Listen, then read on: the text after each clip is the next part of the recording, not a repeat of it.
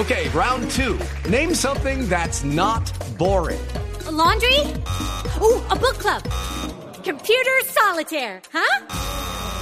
Ah, oh, sorry, we were looking for Chumba Casino. That's right. ChumbaCasino.com has over 100 casino style games. Join today and play for free for your chance to redeem some serious prizes. ChumbaCasino.com. No purchase necessary. Full prohibited by law. 18 plus terms and conditions apply. See website for details.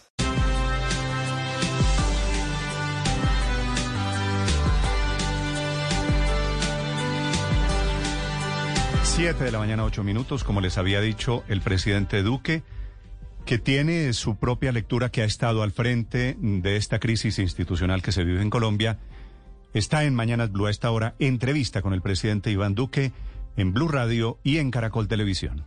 Es momento de volver a construir y dar ese paso. En Coordinadora creemos en el progreso del país. Por eso hemos construido el sorter más moderno de Latinoamérica para seguir acompañando tus metas. Vigilado Supertransporte. Presidente Iván Duque, bienvenido a Blue Radio. Muy buenos días. Muy buenos días, Néstor. Un saludo para usted, sus compañeros de la mesa de trabajo y toda la audiencia de Blue Radio. Presidente, ¿cuál es la interpretación de todos estos días duros, grises, asiagos que está viviendo el país? Desde la Casa de Nariño, ¿usted cómo lee la conjugación, por un lado, de protesta social y de violencia simultáneamente, presidente? Pues, Néstor, yo, yo desagregaría los sentimientos como en, en varios puntos. El primero, sin lugar a dudas, en una democracia existe el derecho a que las personas se manifiesten pacíficamente y esos derechos los debemos proteger todos. Esa es una primera lectura. La segunda es de indignación también cuando vemos hechos de violencia vandálica, de terrorismo urbano, que a través de vías de hecho han causado daños a la infraestructura pública, han destruido sistemas de, transporte masivo, han buscado afectar la cadena de suministro de alimentos, de oxígeno, de vacunas, han afectado aparato productivo. Y por supuesto esas conductas son criminales, están articuladas, están financiadas, como lo dijo ayer también el fiscal general de la Nación, y por lo tanto tenemos que combatirlas con toda la determinación. Y tercero, hay un sentimiento también de reflexión profunda y yo creo que lo tenemos que hacer todos como sociedad. Y es que sin lugar a dudas, este último año y medio ha sido un año y medio muy duro para el mundo, para Latinoamérica y por supuesto para nosotros, con, con pobreza, con desempleo, buscando retomar la normalidad, pero justamente con las ganas y con lo que le ha costado al país enfrentar esta crisis, la reflexión es que tenemos todos que caminar en unos propósitos comunes que van más allá de cualquier diferencia política y particularmente me refiero a que este país necesitamos que avance eh, la vacunación, la reactivación, la protección de los pobres, el rechazo total a la violencia, la estabilidad de nuestras finanzas y que la nación salga adelante. Y yo creo que el mensaje de fondo de todo esto es que tenemos que los colombianos unirnos en el rechazo categórico, enfático a este, a este vandalismo. Y tenemos también que enfrentarlo con todas las herramientas que nos da el Estado de Derecho. Pero aquí no podemos seguir viendo este tipo de, de acontecimientos. Ya se está avanzando en procesos de judicialización. Vamos a ofrecer recompensas por quienes están detrás de estas estructuras vandálicas en varias ciudades del país. Y me parece muy importante también los anuncios que hizo ayer el fiscal con respecto a pesquisas que ya orientan a grupos armados organizados que han estado financiando ese tipo de actos, porque claramente, como lo vimos en septiembre del año pasado, hay manos criminales. En septiembre del año pasado vimos en Bogotá el caso del ELN, que además eh, alias Uriel se adjudicó el haber fraguado esa operación contra la infraestructura policial y después fue dado de baja por las autoridades. Entonces, yo creo que el rechazo a esto y la unión de los colombianos en trabajar, salir adelante con tranquilidad y que las diferencias las mantengamos en el seno de las instituciones, en los canales institucionales, son reflexiones muy de fondo que le agradezco me permita hacer, Néstor. Señor presidente, gracias. Pero quiero decirle a usted como presidente de la República, presidente, los colombianos le piden algo más que rechazo. Si lo que usted nos está diciendo es cierto, y yo supongo que lo es, si esto es un hecho de terrorismo, presidente, y si ustedes lo sabían desde hace tanto tiempo, ¿por qué no han hecho algo para evitarlo? ¿Por qué no lo han detenido? ¿Por qué no hay capturados, presidente? A ver, Néstor, muy bueno que usted me haga esa pregunta. Primero, cuando empezamos a ver hechos de esta naturaleza, desde hace ya más de dos años, se han procedido con capturas.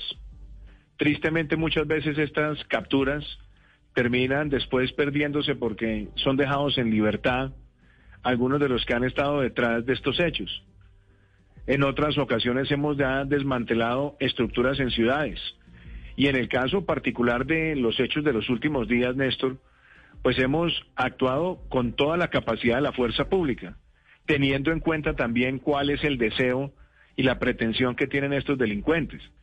Porque estas son manifestaciones de terrorismo de baja intensidad, como se conocen en Europa estas manifestaciones. ¿Y qué es lo que buscan?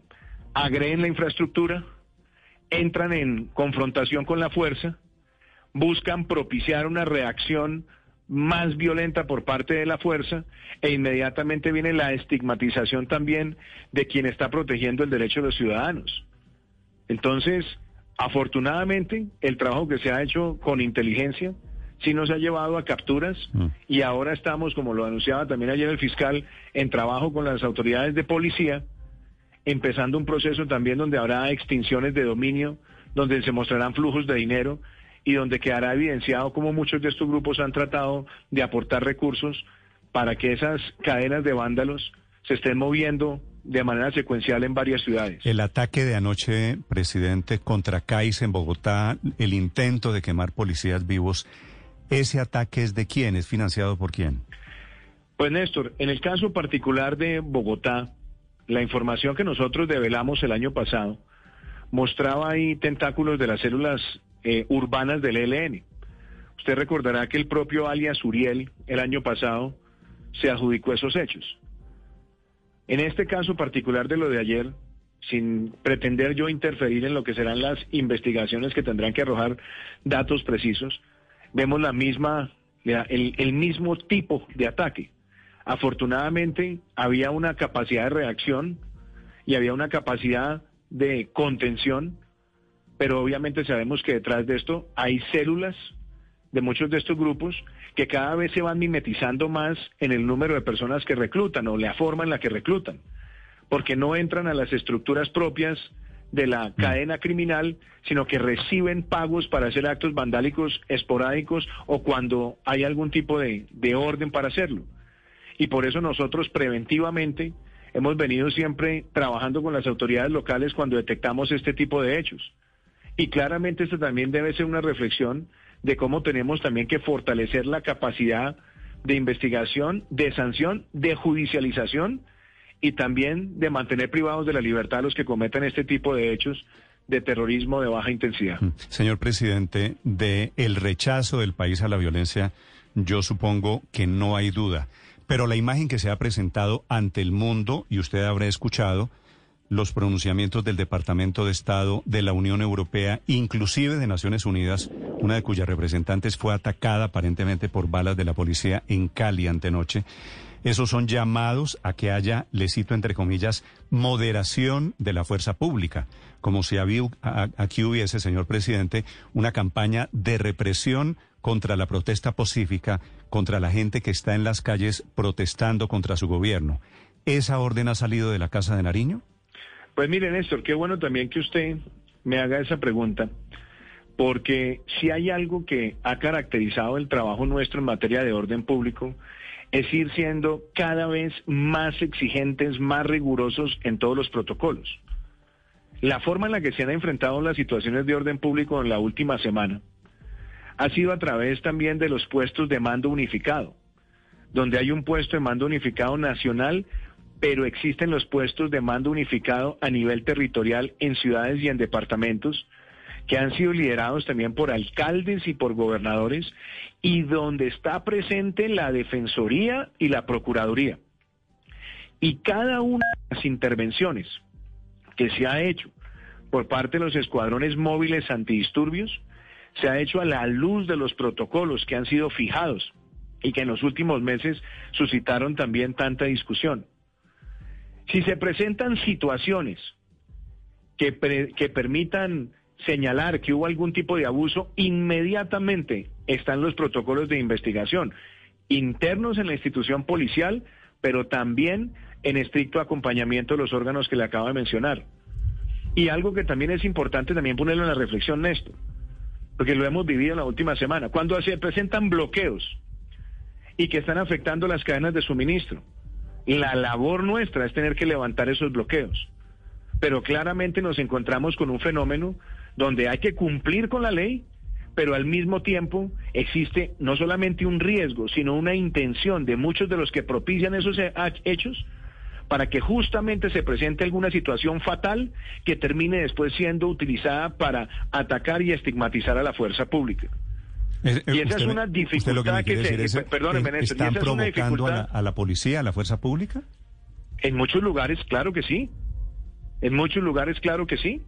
Y, justamente por eso la, la, fuerza pública tiene tanta precaución en la exigencia de sus protocolos, para no caer en esas provocaciones pero hemos visto también hechos donde se les ha disparado con arma de fuego.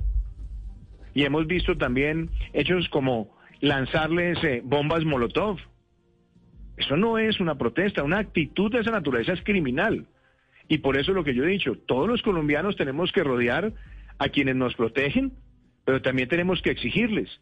Se les exige, pero también es muy importante en este momento levantar la voz para que quienes tienen que proteger la vida, honra y bienes derechos y libertades de los colombianos lo hagan con la capacidad operacional, pero al mismo tiempo con toda la observancia de sus protocolos. Presidente, ¿y por qué entonces o qué va a hacer usted con la lectura que están haciendo desde afuera Naciones Unidas y la Unión Europea, que no son unas ONGs, el Departamento de Estado, que están hablando de que hay excesos aquí de, de la fuerza pública, que están hablando de represión del gobierno contra manifestantes en las calles? Pues mire, Néstor, empecemos por lo siguiente. El día de ayer se le envió una comunicación a la, a la doctora Michelle Bachelet. Y ahí nosotros no solamente reconocemos el derecho a la protesta social pacífica, pero también se advierte lo que se ha visto en los últimos días en el país. Le voy a dar, por ejemplo, algunas de las cosas que le expresamos en la carta. Vimos ataques a más de 540 policías que han sido lesionados, uno de ellos fallecido. También hablamos de otros 306 heridos, 20 buses de transporte público que fueron incinerados en Cali, 59 estaciones comerciales o establecimientos comerciales atacados. Hablamos también de la afectación de centros administrativos, la, el la vandalización del pequeño comercio, 23 vehículos que fueron incinerados. ¿Por qué hacemos esa enumeración? Porque esos también son hechos criminales. Y por supuesto, nosotros hemos manifestado que hay derechos humanos que están siendo violados por quienes están aplicando esas vías de hecho. Pero, presidente, también pero, permítame, Néstor, permítame 16 personas, según la Defensoría del Pueblo, 16 civiles Néstor, ¿me permite contestarle, por favor? Han resultado asesinados. Presidente, Néstor, digo para completar me permite, el panorama. ¿Me permite contestarle, por favor? Sí, señor, y es muy adelante. importante también para decirle y responder lo que me había preguntado anteriormente, que nosotros los colombianos también mostremos que es una violación flagrante de los derechos humanos cuando se bloquea una vía que, en la cual se están transportando vacunas, oxígeno y alimentos, que es una violación flagrante de los derechos humanos cuando alguien pretende obstruir el paso de una ambulancia, que es una violación de los derechos humanos cuando se afecta el abastecimiento de una ciudad que necesita de su abastecimiento para su diario vivir. Esa enumeración se hizo y nosotros también le dijimos a Naciones Unidas, estaremos investigando todos esos casos porque todavía ninguno tiene un elemento contundente, señalizado de responsabilidad individual. Y le hemos dicho a la Defensoría del Pueblo y a la Procuraduría que nos acompañen como lo han hecho siempre y hemos sido los primeros que cuando hay una situación de abuso actuamos institucionalmente. Ese mensaje también lo hemos transmitido con mucha claridad. Sí. Señor presidente, con todo respeto, estamos todos rodeando a la institucionalidad. Por supuesto que la policía es la policía de todos los colombianos. Pero, pero también quiero preguntarle, presidente, si usted no considera que se han presentado evidentes y flagrantes abusos y violaciones durante estos hechos. Le enumero algunos únicamente. Ayer la Defensoría del Pueblo que usted cita aquí, que está en el puesto de mando unificado, reveló una lista de 87 personas desaparecidas durante ocho días de protestas.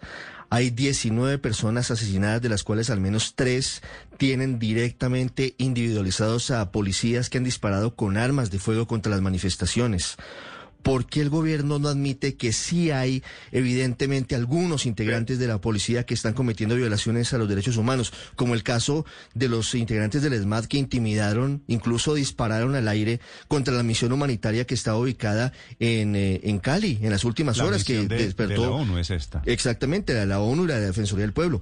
Presidente, eso no se te puede tapar con un dedo. ¿Qué A está ver, eh? Ricardo, perdóneme lo siguiente, yo no estoy tapando nada con ningún dedo y yo no suelo tapar absolutamente nada. A mí me gustan la- los debates francos y claros. Usted está diciendo, hay un informe de la Defensoría del Pueblo de unos desaparecidos. ¿Dice la Defensoría del Pueblo que esos son desaparecidos de la policía? No. Ellos están diciendo que frente a esas personas hay que buscar, encontrar su paradero. ¿Quién va a contribuir a buscar ese paradero? Las propias autoridades, policías en su capacidad investigativa y obviamente la Fiscalía General de la Nación. Segundo, hay unas personas que han fallecido. Sí, señor, es cierto. Y usted bien lo dice. De esos 19 casos que ayer el mismo fiscal dijo que se están investigando, usted dice, hay dos que parecen tener ya una señalización directa sobre el uso de armas de fuego. Bueno, ese uso del arma de fuego se tiene también que investigar y encontrar inmediatamente la responsabilidad. Y usted dice también otra cosa, está el caso de la misión. Ese es un caso que inmediatamente se presentó. Tuvo una reacción por parte del director general de la policía, por parte también del Ministerio del Interior, del Ministerio de Defensa, no solamente para que se esclarezca, sino también para encontrar cuáles son las circunstancias de modo, tiempo y lugar.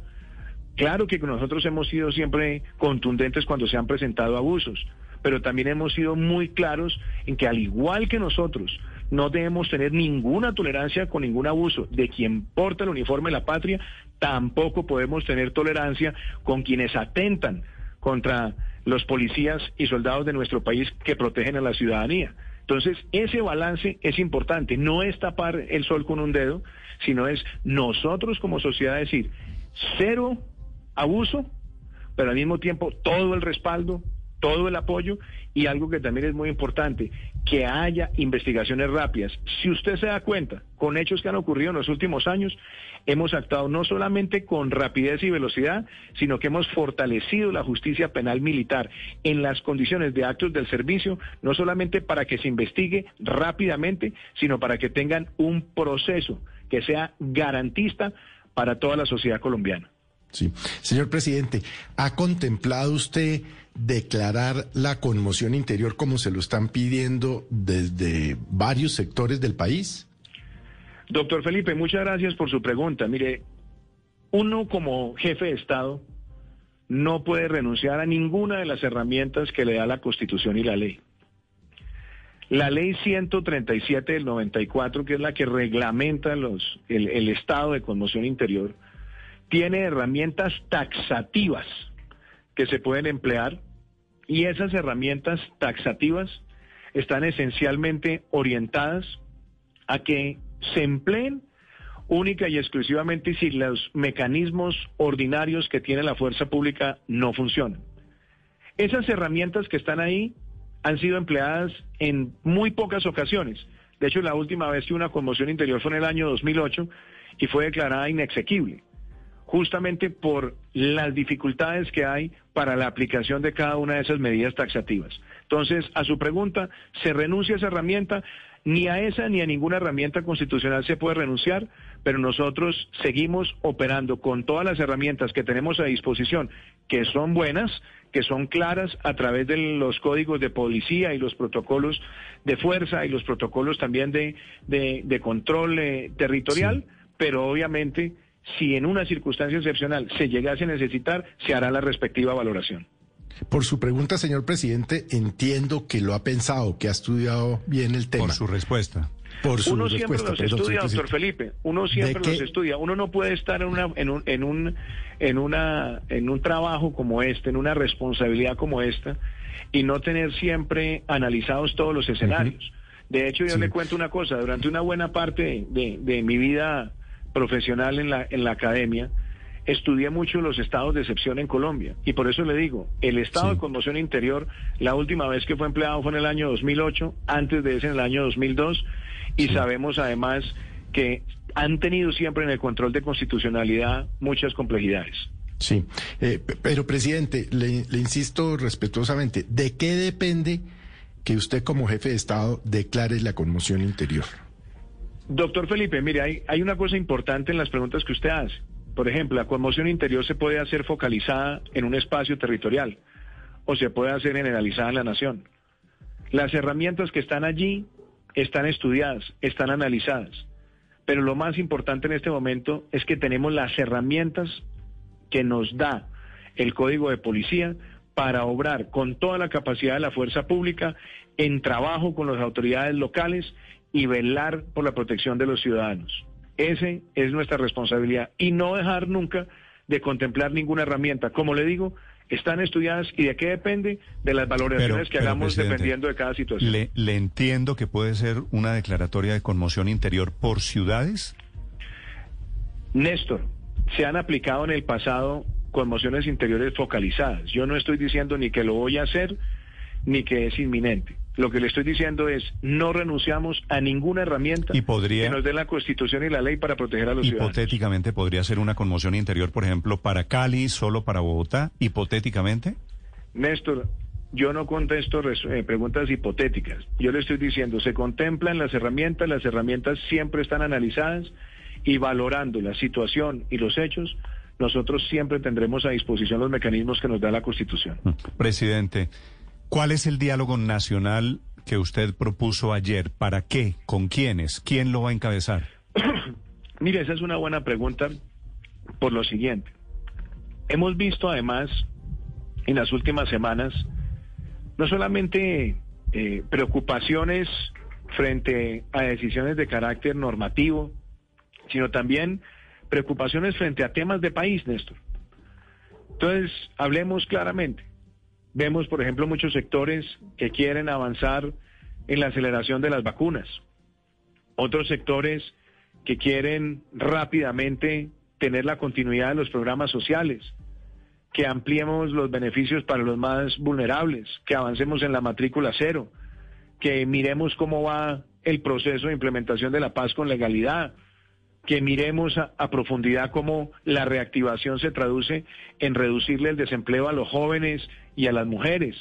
Entonces, sobre unas prioridades de país que son inmediatas y además escuchando a todos los sectores posibles, queremos tener ese espacio de conversación a nivel nacional, a nivel territorial, pero que traiga rápidamente acciones que nos permita a nosotros enfrentar estas necesidades que tiene el pueblo colombiano. ¿Quién va a estar escuchando? Por supuesto estaré yo en estos espacios, pero estarán también los miembros del gobierno y deben estar representados la mayor amplitud de sectores Mm. para que todos nos escuchemos y encontremos soluciones puntuales a estas necesidades urgentes del país. Pero usted cree, presidente, que un diálogo sobre vacunas o sobre reactivación en este momento aplaca, ayuda a lo que está pasando en las calles? No es solamente sobre vacunas y sobre reactivación. o Néstor. sobre todo, lo que todos estos temas, seis temas que ustedes proponen, Pues tengo yo, entendido. yo veo, por ejemplo, cosas. Muchas personas que han estado manifestándose pacíficamente han dicho, queremos avanzar hacia la matrícula cero. Bueno, la matrícula cero hoy la tenemos para 700 mil estudiantes. Y nosotros desde el gobierno queremos la matrícula cero para los estratos 1, 2 y 3 para que no haya deserción. Y si es algo que están pidiendo unos sectores y que además nosotros lo estamos implementando y además los alcaldes y gobernadores quieren contribuir y además el sector privado quiere contribuir, bueno, eso es un punto de convergencia importante. Otro, se habla, por ejemplo, algunos hablan de rentas básicas. El ingreso solidario es una renta básica de emergencia como siempre la hemos presentado. Unos dicen que la quieren de un millón de pesos para cinco millones de personas. Bueno, eso vale 78 billones de pesos. Si la queremos en como está, vale, vale seis. Entonces, ¿Cómo podemos nosotros aumentar esa cobertura? Y ahí hay propuestas desde los partidos políticos, la sociedad civil. Hemos visto también propuestas interesantes de alcaldes y gobernadores. Hemos visto que hay personas que se han manifestado y han dicho con, con mucha claridad, queremos un incentivo para las pymes, para que generen empleo. Bueno, nosotros también estamos proponiéndolo. Entonces, yo creo, Néstor, que si en esos espacios nos escuchamos lo que unos están diciendo, lo que otros estamos haciendo, lo que otros están proponiendo, pues justamente yo creo que esto tiene que permitir que nos digamos las cosas dentro de la institucionalidad, que nos digamos las cosas sin prejuicios y a partir de esto construyamos como sociedad. Eh, Presidente, pero este diálogo, por ejemplo, incluiría, usted invitaría a este diálogo a personas como Gustavo Petro o como Iván Cepeda o como los dirigentes eh, de las marchas y del paro? Pues qué bueno que usted me haga la pregunta, Luz María, porque justamente lo que uno busca en estos espacios es amplitud. Y en la, en la, amplitud no puede haber sesgos, en la amplitud, en la amplitud no puede haber estigmatizaciones, en la amplitud no puede, no puede haber exclusiones. Entonces, por eso, en estos espacios, y sobre todo algo que yo quiero señalar, es muy importante los espacios con los jóvenes. Y, sí, presidente, pero antes de los jóvenes, usted cuando... no, pero antes de que vayan los jóvenes, es solo preguntarle cuándo los invitaría. Terminar, Luz María, que usted me hizo la pregunta, permítame terminar. Entonces, amplitud en los espacios donde esté la sociedad colombiana, donde estén los partidos, donde estén los dirigentes del sector privado, donde estén organizaciones sociales, y uno de los temas en los que todos de los que acabo de mencionar también tenemos que aportar, por supuesto, es el tema de la juventud. Y yo quiero decirlo con mucha claridad. Hoy los jóvenes son los más afectados por parte de la, por la pandemia en términos de empleo. Tenemos que buscar soluciones para ellos. Y también necesitamos que su voz sea una voz que esté institucionalizada. En la conversación nacional yo me comprometí a apoyar la elección de los consejos de juventud. Desafortunadamente la pandemia nos marginó esa posibilidad el año pasado y sabemos además que hay un interés genuino del registrador nacional en dar ese proceso y el hecho de buscar que esa voz de los jóvenes tenga un canal institucional donde se expresen institucionalmente, donde además aporten institucionalmente las políticas públicas, yo creo que será una gran transformación en el empoderamiento de los jóvenes en Colombia, donde sea a través de esas plataformas como ellos también incidan de manera positiva en la transformación de nuestro país. Presidente, eh, discúlpeme, le pido que sea más concreto, eh, más que la amplitud del diálogo, de, de, convocar a todos. ¿Usted se sentaría con Gustavo Petro, invitaría a la Casa de Nariño a Gustavo Petro y a Juan Manuel Santos, el expresidente que ayer dijo que estaría dispuesto a vincularse a este diálogo? ¿Usted los invitaría? Vea, María, yo, yo no soy persona de sesgos y le voy a contar esto. Muchas veces, muchas personas me decían, usted se reuniría con, con Timochenko y lo decían además como con como con cierto, como con cierta halo de, de, temor o de, o de, o, de, o, incredulidad.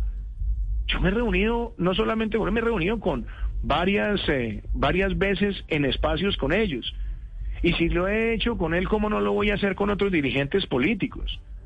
Es que los espacios de conversación uno no los puede cercenar.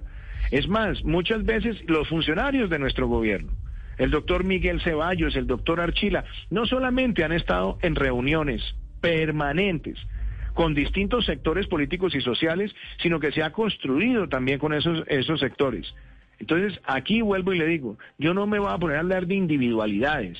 Lo que le estoy diciendo es, este es un espacio para todos. Y cuando digo para todos, es que busquemos que estos sectores, todos, puedan sentarse a la mesa con los demás y abordar estas discusiones de país que son urgentes y necesarias. Presidente, pero las calles están un poco incendiadas. ¿Cuándo sería esta reunión con estos dirigentes políticos, algunos de los cuales han sido dirigentes de estas marchas? No, es que yo creo, Luz María, que hay que separar dos cosas. Por eso es muy importante el mensaje. El mensaje es que el rechazo a la violencia es de todos. Porque el hecho de tener una conversación sobre los temas de país no es por la presión de la violencia. No podemos dejar vincular una cosa con la otra. Las expresiones pacíficas de la ciudadanía se respetan, se acogen, se escuchan, se protegen en el marco de la Constitución. La violencia se rechaza. Nadie puede ahora asumir que ejerce liderazgo sobre el vandalismo y pretender que como el vandalismo se expresa con violencia, entonces eso da cabida para tener una aproximación institucional al Estado. Entonces, cuando nosotros empezamos ese trabajo, lo empezamos ya. De hecho, hoy vamos a tener un diálogo con instituciones, vamos a empezar a convocar a estos espacios sobre esos temas y otros, porque también hay que escuchar las propuestas y las ideas de otros pero que nos sentemos nosotros como sociedad con la capacidad de escucharnos sin ultimátums, escucharnos con ideas, con propuestas y sobre todo algo muy importante, con soluciones rápidas. Porque muchas personas, por ejemplo, me preguntaron, bueno, ¿y cómo le fue con la conversación nacional cuando la hizo? De pronto por la pandemia, cuando hicimos el reporte final, muchas personas no lo, no lo vieron. Pero de lo que salió de la conversación nacional, salieron normas muy importantes en el Congreso de la República salieron acciones muy importantes para los jóvenes, salieron acciones importantísimas en materia ambiental, salieron acciones fundamentales también en los temas de los planes de desarrollo con enfoque territorial. Y eso nos ha permitido también mantener y seguir manteniendo con esos sectores conversación. Hoy estamos en una situación distinta. Cuando hicimos la conversación nacional no habíamos pasado por una pandemia. Hoy llevamos más de un año y tres meses de pandemia y la sociedad quiere saber, bueno, cómo vamos a salir de este camino, cómo nos vamos a reactivar, cómo vamos a generar empleo, cómo nos vamos a proteger, cómo vamos a, enfrentar eh, las expresiones de la violencia. presidente, Entonces, ese espacio también está abierto para presidente, quiero quiero preguntarle allí muy respetuosamente, está mientras estamos hablando aquí el comisionado de paz está publicando una agenda yo me imagino que quiere decir él va a manejar estos diálogos de convocatoria. 10 de mayo para los organizadores del paro, 12 de mayo con los estudiantes, 17 de mayo con los transportadores, que son, entre otras cosas, los que han bloqueado vías. ¿El gobierno no se ha dado cuenta que esto es urgente, que esto no es para dentro de 15 días? Perdón, perdón Néstor, aquí nadie está orando con diluyendo tiempos. Y este es un gobierno que ha mantenido una actitud dialogante. Le voy a contar, por ejemplo, en el caso de los transportadores. Yo me reúno por lo menos una vez en el semestre con los transportadores de Colombia con una agenda donde vamos avanzando. CICETAC se avanzó, reposición de parque automotor se avanzó, UGPP se avanzó. Pero están en el paro y están en los bloqueos. Perdón, Néstor, están unos sectores, pero con ellos se ha mantenido un diálogo. Ellos no pueden decir en este momento que el gobierno no tiene una actitud dialogante. Pregunten al, a Alfonso Medrano ¿Cuál ha sido el gobierno que más se ha reunido con el gremio transportador en este país? En el caso de los estudiantes, la ministra María Victoria Angulo tiene una mesa permanente con ellos haciendo seguimiento a todos los acuerdos que se han adelantado. En el caso particular, por ejemplo, de las centrales, el ministro Ángel Custodio ayer inició la mesa de, de concertación para la negociación del aumento salarial del sector público y los beneficios. Y algo que también es muy importante, Néstor, es que al igual que se ha hecho con ellos, se está haciendo con otros sectores de manera permanente. Hoy, por ejemplo, vamos a empezar conversaciones institucionales y ayer empezaron conversaciones en Cali con el ministro del Interior, la doctora Susana Correa, la directora del ICBF, la consejera de región. ¿Y eso no quiere decir, presidente, que todo eso es insuficiente? Yo no sé si a usted le parezca insuficiente pues es que no, están, digo, a mí no me parece insuficiente, es que están en paro, presidente, todos esos sectores. Perdón, perdón, es tal vez prueba de que los diálogos no han sido suficientes. Perdón, Néstor. En este momento, nosotros le estamos mostrando al país esta agenda. Y le voy a decir otra cosa. Hay muchos temas que vienen de atrás. El paro fue convocado desde el mes de febrero. El paro tenía una agenda y ese paro estaba convocado desde febrero. En este momento, nosotros hemos ido punto por punto en cada sector manteniendo siempre conversaciones. ¿Y cuál es nuestro interés como gobierno? Por un lado, que se pueda avanzar con ellos y con el resto de la sociedad. Y segundo, que nosotros también como sociedad rechacemos de plano cualquier forma de violencia porque la violencia no es forma de presión, ni es forma de, pretender argumentar con la institucionalidad o contra la institucionalidad. Entonces, Presidente. la apertura en esto es total y el proceso queremos que avance y que tenga resultados fructíferos. Sí, presidente, ¿qué garantías hay de que esta agenda de conversaciones va a conducir a algo? Se lo pregunto porque hace 18 meses, luego de unas protestas también muy duras, en noviembre del 19, se instaló lo que usted incluso ha traído a colación en esta charla, la conversación nacional, que al final no quedó en nada. ¿Qué Perdón, garantía hay de que Ricardo, aquí sí esto sí llegue a algo, presidente? pe- Pero, perdón, en eso yo sí le pido el favor que hagan la revisión. Usted me dice que no salió en nada. Perdón. Salió una agenda muy clara, por ejemplo, en los temas relacionados con el acuerdo de Escazú. Usted me dijo, no salió en nada. Salió la Agenda Internacional de Protección de Páramos. Que no salió en nada. Salió en la política de vinculación de jóvenes al sector público sin tener que acreditar experiencia que no salió en nada, salió el programa de formación de 100 mil programadores, reclamado además, o construido en la mesa de juventud, que no salió en nada, salió además la agenda de los contratos de conservación natural, que no salió en nada y sacamos adelante una política de titulación de predios que se la quiero decir Ricardo, va a llevar a que este sea el gobierno que más títulos de propiedad rural en zonas golpeadas por la violencia haya, haya entregado. Vamos a cerrar este año con más de 40 mil títulos y dejaremos 50 mil en agosto del año entrante, fortalecido además en la conversación nacional. No, yo creo que hay cosas que se hicieron, que son muy valiosas, que quedaron en una agenda muy clara y que a nosotros nos sirvieron. Esa fue una conversación que se dio antes de la pandemia. Llegamos al mes de marzo, entregamos el reporte, dijimos además que íbamos a mantener esas mesas activas y se mantuvieron virtualmente durante un muy buen tiempo y tenemos una agenda para seguir materializando. Y en este caso puntual, lo que más deseo yo es que salgamos con medidas concretas, concretas, financiables, soportables, sustentadas y que nos permitan a todos sacar adelante unas prioridades de país en este año 2021. Señor presidente, usted en una grabación que es muy famosa hoy en día, en agosto del año pasado, ya llevábamos cinco o seis meses de pandemia, dijo que presentar una reforma tributaria sería un suicidio. Y presentó una reforma tributaria. ¿Se suicidó, Néstor, qué- se qué bueno- suicidó, qué bueno que ¿se usted me haga esa suicidó, señor pregunta. presidente? Qué bueno que usted me haga esa pregunta porque en agosto del año pasado, si usted recuerda, aparecieron muchas voces diciendo hay que hacer una tributaria en agosto del año pasado. Y yo dije no, hacer una tributaria el año pasado, la frase que usted dice es correcta. Esa frase la presenté yo cuando la discusión era de presentar una reforma el año pasado. Cuando usted me pregunta, ¿por qué la presentó en el año 2021? Yo creo que más que hable- hablar de una reforma tributaria, hablemos es de los aspectos sociales, Néstor. Porque nosotros que dijimos, los programas sociales expiran en el mes de junio. El ingreso solidario, expira el PAEF en el mes de marzo, expira la educación universitaria gratuita a través del Fondo de Solidaridad Educativa. Entonces nosotros dijimos, tenemos que proteger estos programas sociales y aquí viene además una propuesta. ¿Y, qué, ¿Y cuál es además el fundamento? El fundamento es que en el año 2021 ninguna medida fiscal entraba en vigencia. Empezaban a tener vigencia en el año 22 y sus recaudos en el año 23. Se suscitó una controversia que además fue utilizada también como un argumento para tratar de generar un ambiente de, de- exacerbación y dije, no señor, esto no puede ser un pretexto para esto porque el fundamento de esto social lo retiramos y estamos dispuestos a arrancar un consenso.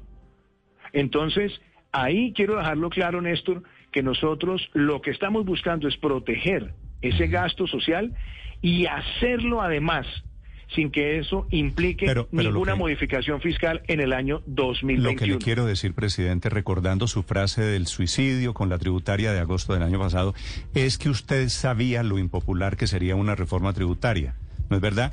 Y aún así la presentaron sin eh, ninguna clase, sin ningún intento de consenso, de diálogo con los partidos políticos. ¿Por qué, presidente? ¿Quién es el consejero que le dice A usted, Néstor, vea, presentemos va- una vamos- tributaria sin hablar ver, con nadie, mire, sin mire, preguntarle a nadie? vamos A ir, vamos a ir por partes frente a su pregunta. ¿Por qué sabía yo que esto era impopular? Pues claro que uno sabe que es impopular toda discusión que tenga que ver con ingresos de la nación. Pero yo inclusive me pregunto muchas veces, hace cuatro años, hace cuatro años, aumentaron la tarifa del IVA del 16 al 19% para financiar la desmovilización de las FARC, entre otros.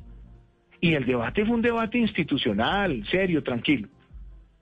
En este caso nos dimos cuenta, quizás también porque estamos en un año preelectoral, la dificultad, pero le dijimos al país con toda la pedagogía, ¿saben para qué es esto? Para proteger al 50% más pobre de la población colombiana. Y hoy ya no voy a volver a la discusión de qué fue lo que se presentó en el primer proyecto, sino hoy nosotros tenemos claridad que hay que proteger ese gasto social y que tenemos que buscar concertadamente con las propuestas que ha hecho la ANDI, el Consejo Gremial, las que han hecho otros, una herramienta donde los que más tienen más puedan aportar para lograr este financiamiento social, también con otra modificación. Y es que nosotros habíamos propuesto que los programas sociales se convirtieran en permanentes y pudiéramos dejar la posibilidad de eliminar la pobreza extrema en un periodo de dos años. Hoy, al tener que acotar el tamaño, pero hacerlo pensando en la estabilidad fiscal, en ingresos permanentes y en ingresos transitorios, lo que tenemos que garantizar como mínimo son estos programas sociales por lo menos hasta finales del año entrante. ¿Con qué objetivo? Con el objetivo de proteger a los más vulnerables para salir de la pandemia. De acuerdo, presidente, pero retomando la pregunta de Néstor, es evidente que este costo político de la tributaria eh, fue muy alto, incluso con su propio partido de gobierno. Sorprendió mucho ver al propio expresidente Álvaro Uribe. ¿Quién, pregunta ahí? José Carlos García, presidente. ¿Cómo está esa relación con el Centro Democrático y con Álvaro Uribe? Mire, me parece muy pertinente que usted haga esa pregunta porque la gran convergencia que hemos tenido con todos los sectores es lo social, de cómo nosotros podemos avanzar con estos programas sociales. Y claro, se suscitó la controversia grande, y yo debo decirlo, uno muchas veces tiene que estar dispuesto a asumir ciertos costos políticos pensando en el país. Desafortunadamente, José Carlos, el debate se, se, se tornó hacia un ambiente demasiado exacerbado. Y nosotros no podemos dejar un mecanismo de exacerbación cuando lo que se busca es atender a la población más vulnerable. Entonces, ¿qué dijimos? Ok, se retira, se concerta y se busca un mecanismo. Y usted me pregunta, ¿la relación con el partido es buena, es franca, es deliberante? Y hoy vemos también al partido proponiendo para lograr ese propósito, proteger a los más vulnerables, estabilizar las finanzas de la nación, mantener la credibilidad de la inversión extranjera en nuestro país, en los mercados, porque de eso también depende el bienestar de muchos. Y valoro además que hemos tenido también ese diálogo franco con otros partidos y entre todos podemos construir soluciones para esto. A propósito, uno de sus grandes contradictores en estos días ha sido el ex vicepresidente Germán Vargas Lleras, que reconoce que, que, Cambio Radical tiene una cuota en el gabinete, que es el ministro de Salud. Y dice Germán Vargas que él le recomienda al ministro de Salud que renuncie, que ya el ministro de Salud le renunció una vez. ¿Eso es cierto, presidente? A mí no me ha renunciado nunca el ministro de Salud, Néstor. A mí no me ha renunciado y no solamente no me ha renunciado, sino que me alegra que usted me haga esa pregunta y voy a contestar lo siguiente. Hemos sido afortunados todos en tener a un ministro como Fernando Ruiz. ¿Por qué elegí yo a Fernando Ruiz? Yo a Fernando Ruiz lo conocí desde mis épocas en el Banco Interamericano de Desarrollo, cuando él era experto en todos los temas de los planes ampliados de inmunización. No solamente es un extraordinario ser humano, sino que ha puesto su vida entera por sacar adelante esta agenda de enfrentar el COVID-19. Él le tocó enfrentar el chikungunya, a él le tocó enfrentar en su momento el H1N1 y él hoy es uno de los ministros más reconocidos a nivel mundial hasta el punto de que hayamos logrado que sea el vicepresidente de la estrategia COVAX.